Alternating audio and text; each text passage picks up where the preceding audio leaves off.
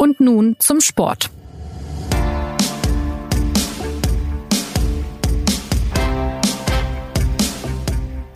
Wir haben einen guten Start gehabt, dann hatten wir auch mal zwei Monate, wo es ein bisschen hätte besser sein können, aber ich glaube, wenn man dann am 34. Spieltag mit der Emotionalität, die heute da im Stadion bei uns war, deutscher Meister wird, dann können alle zufrieden sein.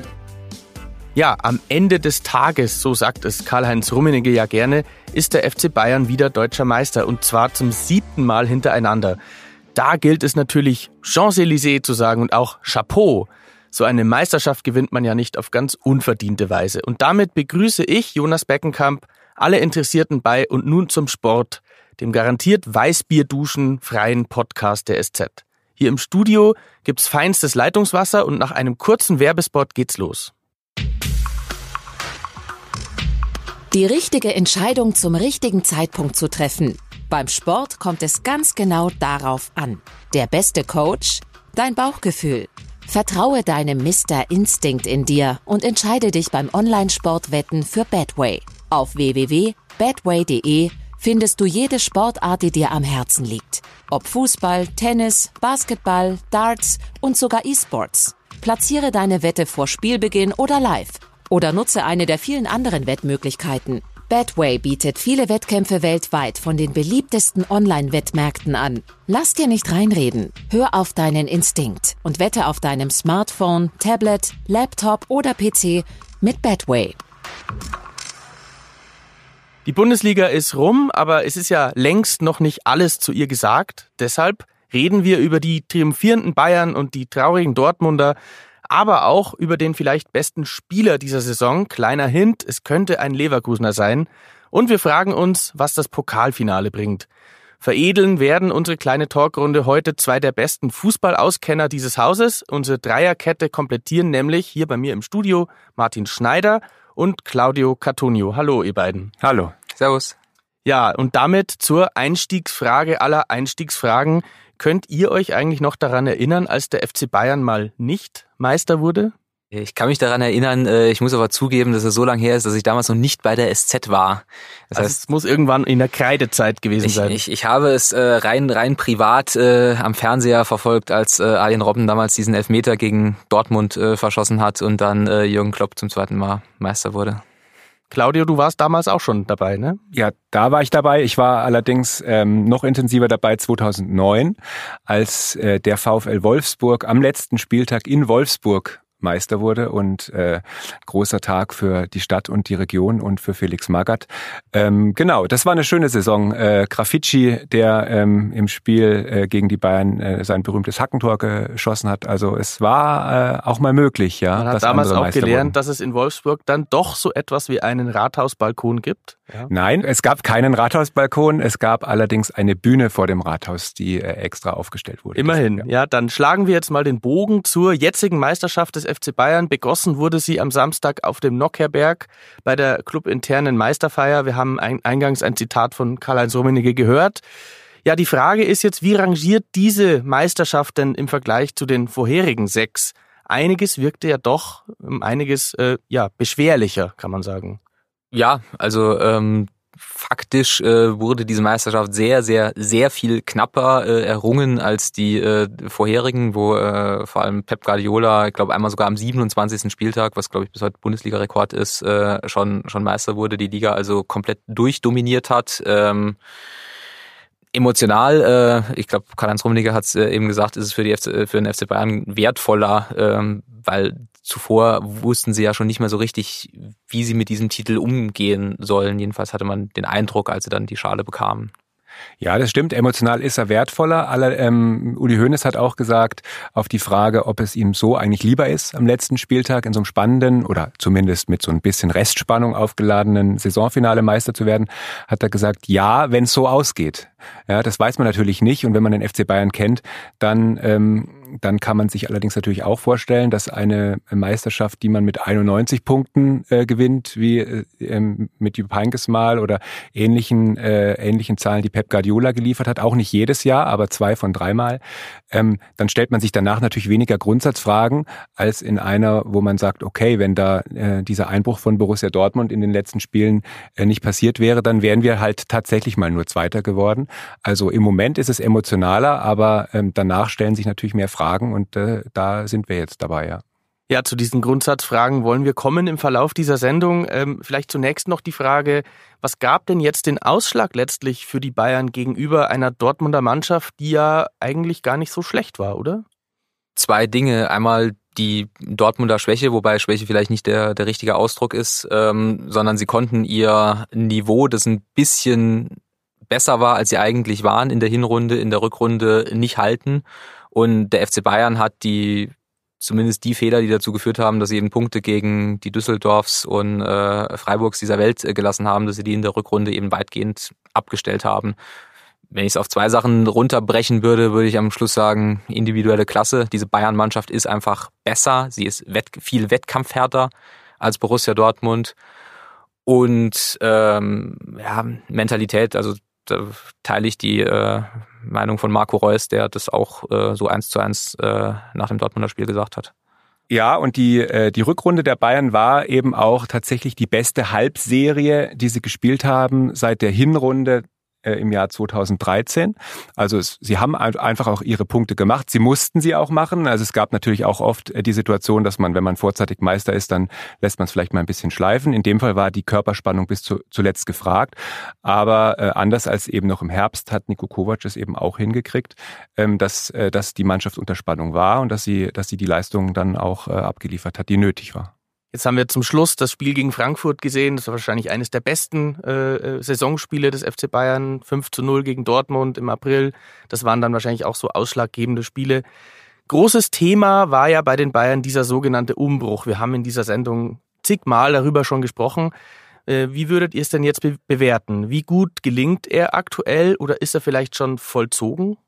Ja, das mit dem Umbruch, äh, das würde ich mal fast als äh, rhetorischen Kniff äh, der Bayern-Führung benennen, weil der Umbruch ist ja noch nicht vollzogen, sondern der Umbruch wird ja erst in der nächsten Saison vollzogen sein, wenn eben die prägenden Spieler Robben und Ribéry, ähm, Rafinha, der, wie man jetzt gesehen hat, neben dem Platz wahnsinnig wichtig war, Boateng vielleicht, was mit Hummels passiert, muss man mal schauen, wenn diese Stützen der Mannschaft nicht mehr da sind und eben durch Lucas Hernandez, äh, Benjamin Pavard und vielleicht natürlich einen anderen Neuzugang ersetzt werden, dann ist der Umbruch ja da.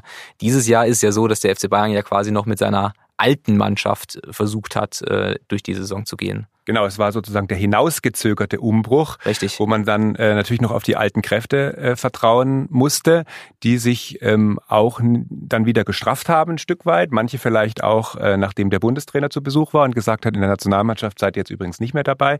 Ähm, aber tatsächlich, also die Frage, wie jetzt sich der neue FC Bayern mit neuen Spielern, mit jüngeren Spielern ähm, darstellt und ähm, wie das funktioniert, ähm, die wird jetzt erst in Zukunft beantwortet werden, ja.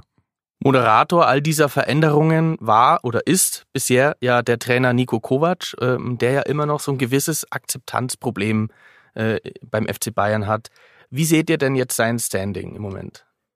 Also ich beobachte, und das war am Wochenende, fand ich ganz krass, äh, in dem Moment, wo er wirklich deutscher Meister wurde, äh, wo er dann die Schale bekam ähm, und er im, im Stadion wirklich müde wirkte. Er hat es auch selbst äh, angesprochen in der Pressekonferenz, dass es ja für ihn sehr anstrengend äh, war.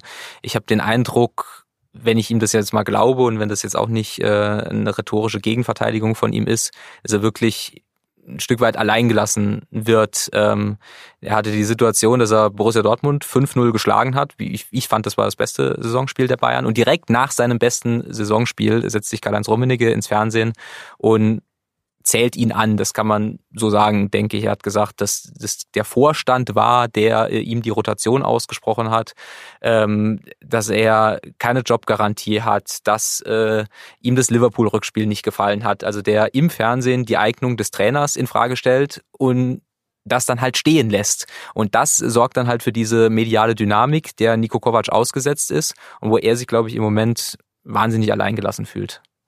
Jetzt ist es ja so, dass, du hast es angesprochen, auch dieses Champions League aus gegen Liverpool irgendwie ein sehr entscheidender Moment war in dieser Bayern-Saison.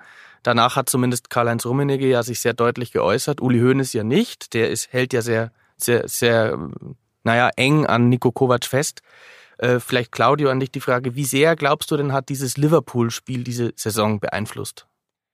Also das Liverpool-Rückspiel war, war sicher schon, äh, schon so eine Zäsur, wenn man da auch ähm, danach ähm, rausgehört hat, eben gerade bei den Spielern, bei, bei Führungsspielern, Lewandowski, Hummels und so weiter, dass sie nicht einverstanden waren mit der Defensivtaktik, mit der, mit der vorsichtigen Herangehensweise, die Niko Kovac äh, ihnen mitgegeben hat. Und das ist ja eigentlich immer die wichtigste Frage. Erreicht äh, der Trainer seine Mannschaft? Ähm, Gibt es eine Einheit zwischen Spielern und Coach und so weiter? Ähm, und das war schon ein, ein, bedenklicher Moment, wo man, wo man schon auch gesehen hat, man kann ja da hundertmal irgendwie können wir Journalisten da hingehen und die Frage stellen, äh, wieso stellen sie sich jetzt nicht eindeutiger hinter ihren Trainer oder wieso müssen, wieso geben sie ihm keine Jobgarantie und so weiter. Aber wenn man da natürlich mal so einen Einblick bekommt und sagt, ähm, okay, ähm, da, da liegen einfach auch tatsächlich Differenzen äh, offen auf dem Tisch. Und dann ist es doch auch irgendwie klar, dass man so einem Trainer nicht einfach irgendwie ein halbes Jahr oder ein Vierteljahr vor Saisonende ähm, auch in der Öffentlichkeit intern und wie auch immer sagen kann, zu 100 Prozent bist du auch im nächsten Jahr unser Mann. Also Nico Kovac hat einfach dazu äh, hat natürlich dazu beigetragen durch ganz verschiedene Dinge. Am Anfang ein bisschen durch die Rotation, vielleicht auch durch die Art und Weise seiner Ansprache in der Kabine. Ähm, später dann eben durch so ein Spiel äh, wie Liverpool, dass es erstmal Zweifel gibt. Und Zweifel sind ja auch erstmal legitim. Und ich glaube, jeder äh, Coach auf diesem Niveau, jeder leitende Angestellte in Wirtschaftsunternehmen und so weiter, muss sich einer Form der Erfolgskontrolle stellen.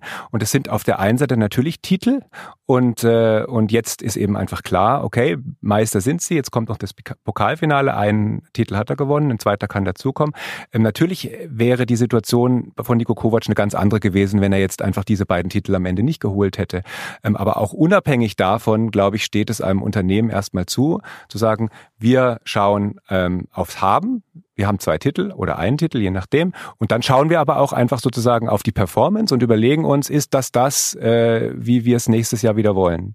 Und das finde ich völlig legitim und ich glaube, ähm, da, da, ähm, da das Problem ist ja nicht, dass man einfach sagt, ähm, die Bayern hätten einfach ihm äh, schon im Herbst einen Blankoscheck ausstellen müssen. Nein, das hätten sie nicht. Es ist eine Frage, wie man sozusagen diesen Fakt, äh, diesen Fakt kommuniziert, dass man sagt, ähm, du hast einen Vertrag, der Vertrag geht noch zwei Jahre, der Vertrag, das ist im Grunde unser Vertrauensbeweis. Und ich glaube, wenn sowohl Nico Kovac als auch vor allem natürlich äh, die Bayern-Bosse immer ganz klar gesagt hätten, okay, und das Vertrauen ist da, das Vertrauen ist durch den Vertrag dokumentiert und nach einem 5 zu 0 äh, gegen Dortmund kann man sich auch einfach mal freuen. Also das war sicher auch der Knackpunkt, ähm, finde ich auch, dass Kalle Rummenigge da nicht einfach, äh, und wenn er, wenn, wenn man sagt, wir wissen es noch nicht, aber man muss zumindest dann erstmal einleiten, hey Leute, wir haben 5 zu 0 gegen Borussia Dortmund gewonnen, es gibt überhaupt keine Not, irgendeine Debatte aufzumachen, die hat er aufgemacht. Aber dass es eine Erfolgskontrolle gibt und dass man sich am Ende einer Saison gerade die die eben einfach nicht in allen Bereichen das Ergebnis gebracht hat, nochmal zusammensetzt und sagt, ähm, ist es das, wollen wir es, was ändern wir, finde ich völlig normal. Das ist alles richtig, was äh, Claudio sagt. Das muss natürlich das Recht des äh, FC Bayern sein. Die Frage ist eben nur, wie kommuniziere ich das Absolut, und wie, äh, genau. wie, wie stehe ich da zu meinem Trainer? Ich äh, gebe ich sage das äh, mit dem Hintergrund, dass Nico Kovac ja Trainer beim FC Bayern wurde, mit der Trainererfahrung von zwei Saisons bei Eintracht Frankfurt und dass der FC Bayern das auch wusste, dass er noch nie Champions League gespielt hat, äh, zum Beispiel. Sie haben ihn trotzdem geholt, haben trotzdem gesagt, das ist unser Trainer.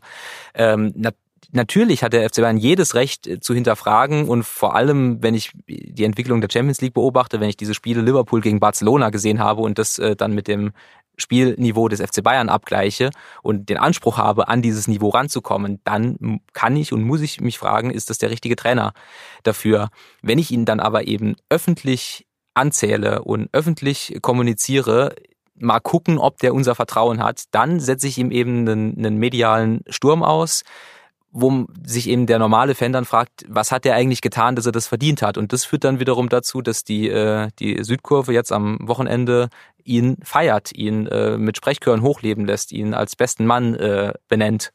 Klar, und, ja. es, und es schwieriger macht, sollte es die Überlegungen im Verein noch geben, zu sagen, wir wollen auf dieser Position doch einen Wechsel, aus welchen Gründen auch immer, äh, ist der jetzt natürlich noch sehr, sehr viel schwieriger in der Öffentlichkeit zu rechtfertigen. Ja. Trotz all dieser Probleme und internen Debatten äh, in dem Verein sind die Bayern jetzt Meister. Da stellt sich mir die Frage, was sagt das über die Bundesliga aus? Weil eigentlich hat man das Gefühl, nie war die Chance so groß, dass mal wieder jemand anders den Titel holt. Das sagt das über die Bundesliga aus, äh, was es schon die letzten Jahre über die Bundesliga ausgesagt hat, nämlich dass der FC Bayern äh, wirtschaftlich, sportlich der Liga entrückt ist. Das hat man in den vergangenen Jahren eben auch in Punktevorsprüngen gesehen. Dieses Jahr ist es auch ein Indiz dafür, dass sie ein paar Sachen falsch gemacht haben, was irgendwie offensichtlich ist, wenn ich äh, zu Hause 3-3 gegen Fortuna Düsseldorf spiele, als krassestes Beispiel aber eben auch, dass es auch in diesem Jahr dann eben für den Rest nicht reicht, an Bayern vorbeizuziehen. Das, ähm, dass ich ja, wirtschaftliche Überlegenheit jetzt äh, endgültig in sportlicher Überlegenheit manifestiert. Ich glaube auch, es ist sozusagen ein Trugschluss zu glauben, okay, dadurch, dass es jetzt am Ende ähm, bis zum letzten Spieltag spannend war, ähm, rückt die Bundesliga wieder näher zusammen oder so.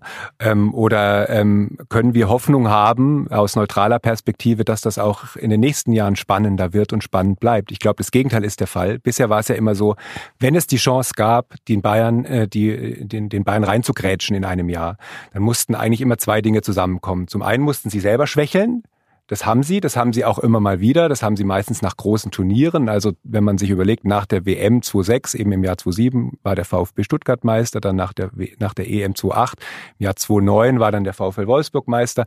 Gut, Dortmund hat es dann tatsächlich zweimal geschafft. Ähm, aber auch 2018 ne, war so ein Niederschlag. Die, die, die Leute sind total ausgelaugt, aus Russland zurückgekommen, ähm, ähm, frustriert, ähm, Vorrunden aus und so weiter. Und das war ja dann auch tatsächlich erstmal der Herbst, wo es bei den Bayern nicht geklappt hat, wo dann irgendwie diese, diese lähmende Stimmung irgendwie noch äh, in den Köpfen zu sein schien. Und, ähm, und das aber dann eben nicht ins Ziel gebracht haben. Ich glaube, die Botschaft ist eigentlich genau das Gegenteil, dass man sagt, wenn es noch nicht mal dann noch funktioniert, wenn die Bayern mal eine schwache Saison haben, dann spricht eigentlich sehr, sehr viel dafür, dass sie im nächsten, im übernächsten und so weiter eigentlich äh, wahrscheinlich auch wieder Meister werden. Das bringt uns eigentlich ja schon zum großen Konkurrenten. Der BVB war mal neun Punkte vor den Bayern. Ähm, am Ende aber schrieb der Trainer Lucien Favre die Meisterschaft ja irgendwie fast schon vorzeitig ab. Da konnte man sich ja auch ein bisschen wundern. Ja, welche Vorwürfe muss sich der BVB denn jetzt gefallen lassen? Das ist so ein bisschen die Frage, aus welchem Blickwinkel man diese BVB-Saison betrachten möchte. Möchte man sie aus dem Blickwinkel der vergangenen Saison äh, betrachten, wo sie äh, noch dann von Peter Stöger trainiert wurden, einen äh, Beamtenfußball äh, spielten, wie glaube ich Michael Zorg damals gesagt hat. Gerade noch in die Champions League kamen überhaupt? Am im letzten Spieltag sich in die äh, Champions League gebibbert haben mit 55 äh, Punkten und jetzt halt 76 Punkte haben, also 21 Punkte mehr, also sieben Siege mehr. Da kann man natürlich sagen, das ist ein Klassenunterschied äh, nach oben im Vergleich zur vergangenen Saison. Die andere Blinkwinkel ist halt eben der mit den neun Punkten Vorsprung, den sie zwischenzeitlich hatten. Und ob man dann halt wirklich die zwei entscheidenden Spiele, dann dieses unentschiedenen Bremen und die Niederlage im Derby gegen eine wirklich nicht gute Schalke Mannschaft, ob es nicht gereicht hätte, das dann noch ins Ziel zu bringen. Daran ist es ja dann letztendlich auch gescheitert. Gibt es da nicht irgendwie auch einen Punkt, wo man auch bei Dortmund ein bisschen reingrätschen müsste und, und, und vielleicht auch kritisieren könnte, naja, aber vielleicht hat man sich da auch zu klein gemacht. Vielleicht hat man einfach gesagt, neun Punkte Vorsprung, ach, jetzt sind es nur noch sechs, ach, jetzt sind es nur noch drei. Ich glaube, dass das äh, die Perspektive ist, aus der ähm, sie das jetzt betrachten. Dass sie vielleicht zu defensiv waren in ihren Ansagen, dass sie eben nicht diese neun Punkte Vorsprung genutzt haben, um zu sagen, so, und die wollen wir jetzt wirklich absolut mit Zähnen und Klauen und äh, mit allem, was wir haben, verteidigen, weil wir wollen deutscher Meister werden. Ja, da war erstmal die Haltung zu sagen, hey Leute, hey, wo, wo kommen wir her? Erinnert euch mal an, letzt, an letztes Jahr, wenn es jetzt nach dem letzten nächsten Spieltag nur noch sechs sind, dann ist es auch kein Weltuntergang. Und so hat man dann, sind sie so ein bisschen weggerieselt. Ähm, und was ich aber ganz interessant fand, ist, ähm, was, was die Dortmunder daraus jetzt für Schlüsse ziehen. Ja, sie haben ein paar ganz gute Transfers einfach schon klar gemacht und sie haben sich offenbar eben auch wirklich vorgenommen, aktiv sich selbst als Bayernjäger in, die, in der nächsten Saison weiterhin zu definieren und sehen diese Möglichkeit. Ich halte die auch tatsächlich jetzt erstmal auch nicht für völlig ausgeschlossen, weil dieser Umbruch, über den wir gesprochen haben, der muss ja tatsächlich erstmal funktionieren. Ein Benjamin Pavard, der muss tatsächlich erstmal funktionieren in der Bayern-Verteidigung, wissen wir ja alles noch nicht. Ähm, also ähm, das finde ich zumindest mal bemerkenswert und interessant, dass die sagen, okay, ähm, wir, wir versuchen es einfach dann nächstes Jahr wieder und mal schauen. Ja. Um, um mal ein bisschen Hoffnung für die Bundesliga äh, zu machen. Es ist ja auch nicht so, dass der FC Bayern immer reicher wird, sondern auch Borussia Dortmund wird im Verhältnis zu äh, allen anderen immer reicher. Das liegt äh, an der Champions League.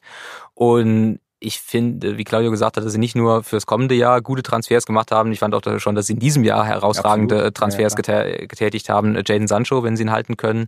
Die Laney Witzel, die haben ja diese, diese Stöger, diese Bosch-Stöger-Saison finde ich, wirklich sehr gut analysiert und wirklich sehr richtige Schlüsse daraus gezogen, indem sie äh, das komplette Zentrum ausgetauscht haben mit der Abwehr, mit dem defensiven Mittelfeld, Witzel, Delaney.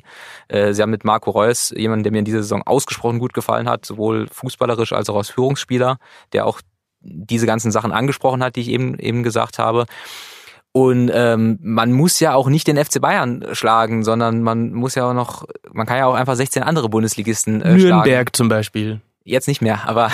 Stimmt, die sind jetzt weg. Aber um nochmal ja. Dortmund anzusprechen, zwei Namen stehen ja schon fest, die können wir ja auch nennen, glaube ich. Nico Schulz, der Linksverteidiger, und Torgan Hazard aus Gladbach. Es gibt auch schon gewisse Tendenzen, dass sie Julian Brandt holen könnten. Auch das ist der SZ äh, schon ja, vielleicht so zugetragen worden, sag ich mal.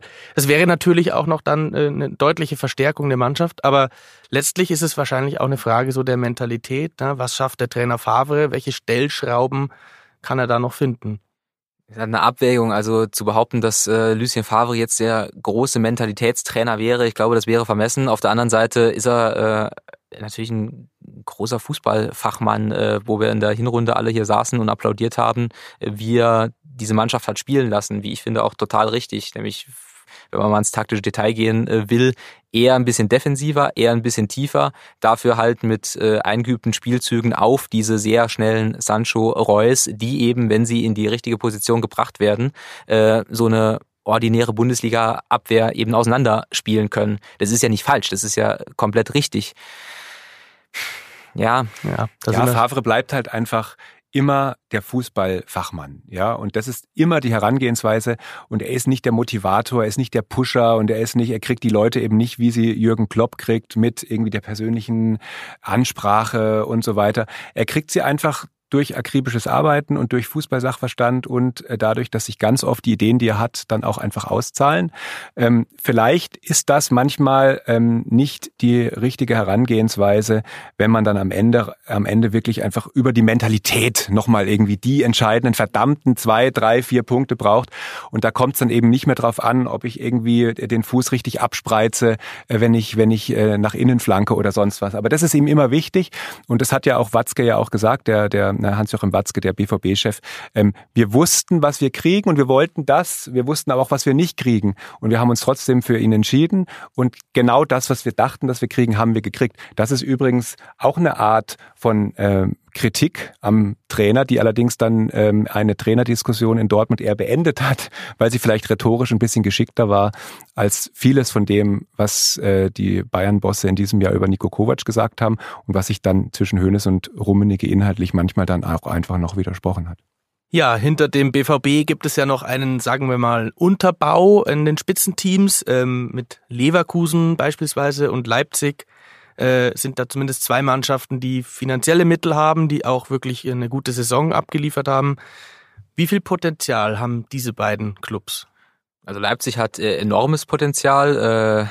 Äh, sie waren in dieser Saison schon so gut, dass man, also zumindest ich habe mir irgendwann die Frage gestellt, ob ich nachschauen muss, wann sie eigentlich es verpasst haben, in dieses Titelrennen aktiv einzugreifen. Sie waren vor allem in der, in der Rückrunde super. Das war meiner Meinung nach Rangnick-Fußball in Perfektion, hatten auch das Glück, dass äh, fast alle relevanten Spieler da waren. Sehr wenige Gegentore kassiert. Ja, das ist eben dieser, dieser Gegenpressing-Fußball und ähm, im Gegensatz zu früheren Rangnick-Mannschaften hatten sie auch ein gutes Offensivkonzept mit diesem direkten Spiel. Ich will gar nicht zu sehr ins Detail gehen, aber vor allem, vor allem hatten sie auch ähm, die wichtigen Spieler waren halt da. Ich finde, äh, Gulaschi äh, kann man sogar darüber diskutieren, aber der beste Torwart der, der Bundesliga war.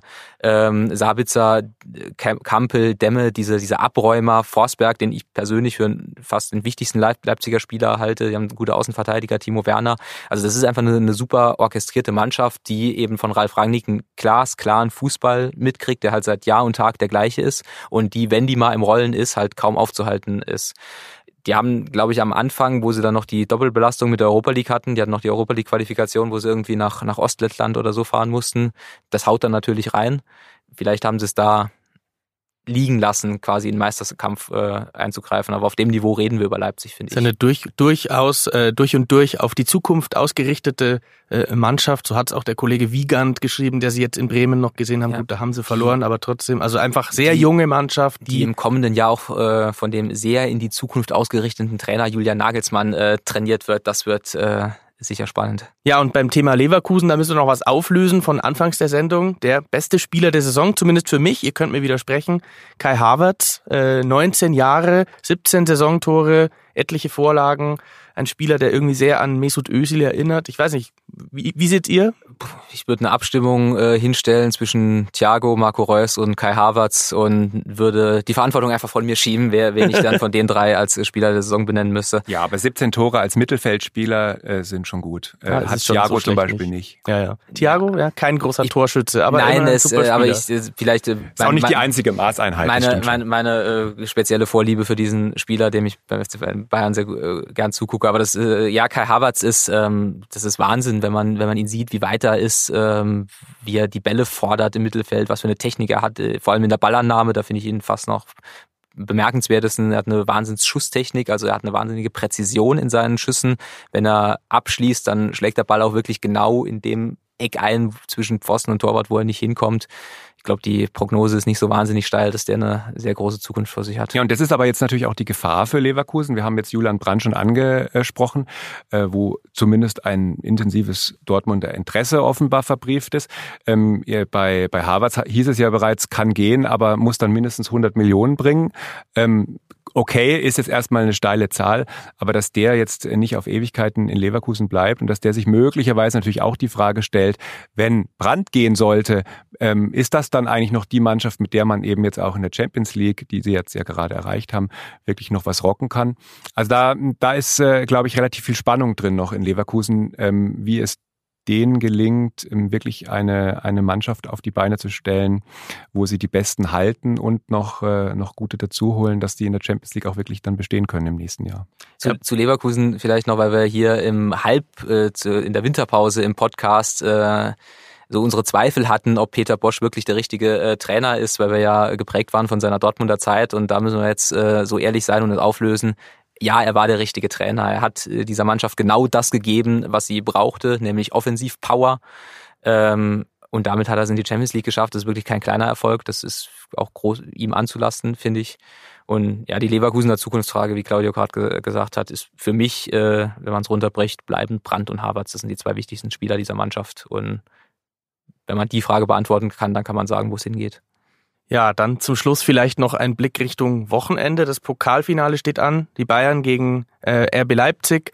Da kann der FC Bayern natürlich aus seiner bis jetzt guten Saison mit einem Titel, das ist ja meistens dann gut, noch eine sehr gute machen. Welche Brisanz ähm, steckt denn in diesem Spiel? Hauptsächlich äh, treffen da die zwei besten Teams der Rückrunde aufeinander, sind, glaube ich, im Moment die zwei besten Teams Deutschlands. Ähm, ich habe sie zweimal gesehen, einmal im Stadion, einmal am Fernseher, 90 Minuten lang. Ich wundere mich immer ein bisschen, warum Leipzig gegen Bayern nicht besser spielt. Glaub, weil sie haben noch nie was geholt gegen Bayern. Ja, die haben so ein bisschen das Trauma weg. Äh, äh, gegen immer, wenn es gegen den großen FC Bayern geht, dann, dann flattert diesem äh, sehr jungen Verein ein bisschen das Nervenkostüm. Das ist die Frage, ob sie das in dieser speziellen Atmosphäre in Berlin äh, hinkriegen. So, so von der Taktik her passt das eigentlich, denke ich immer.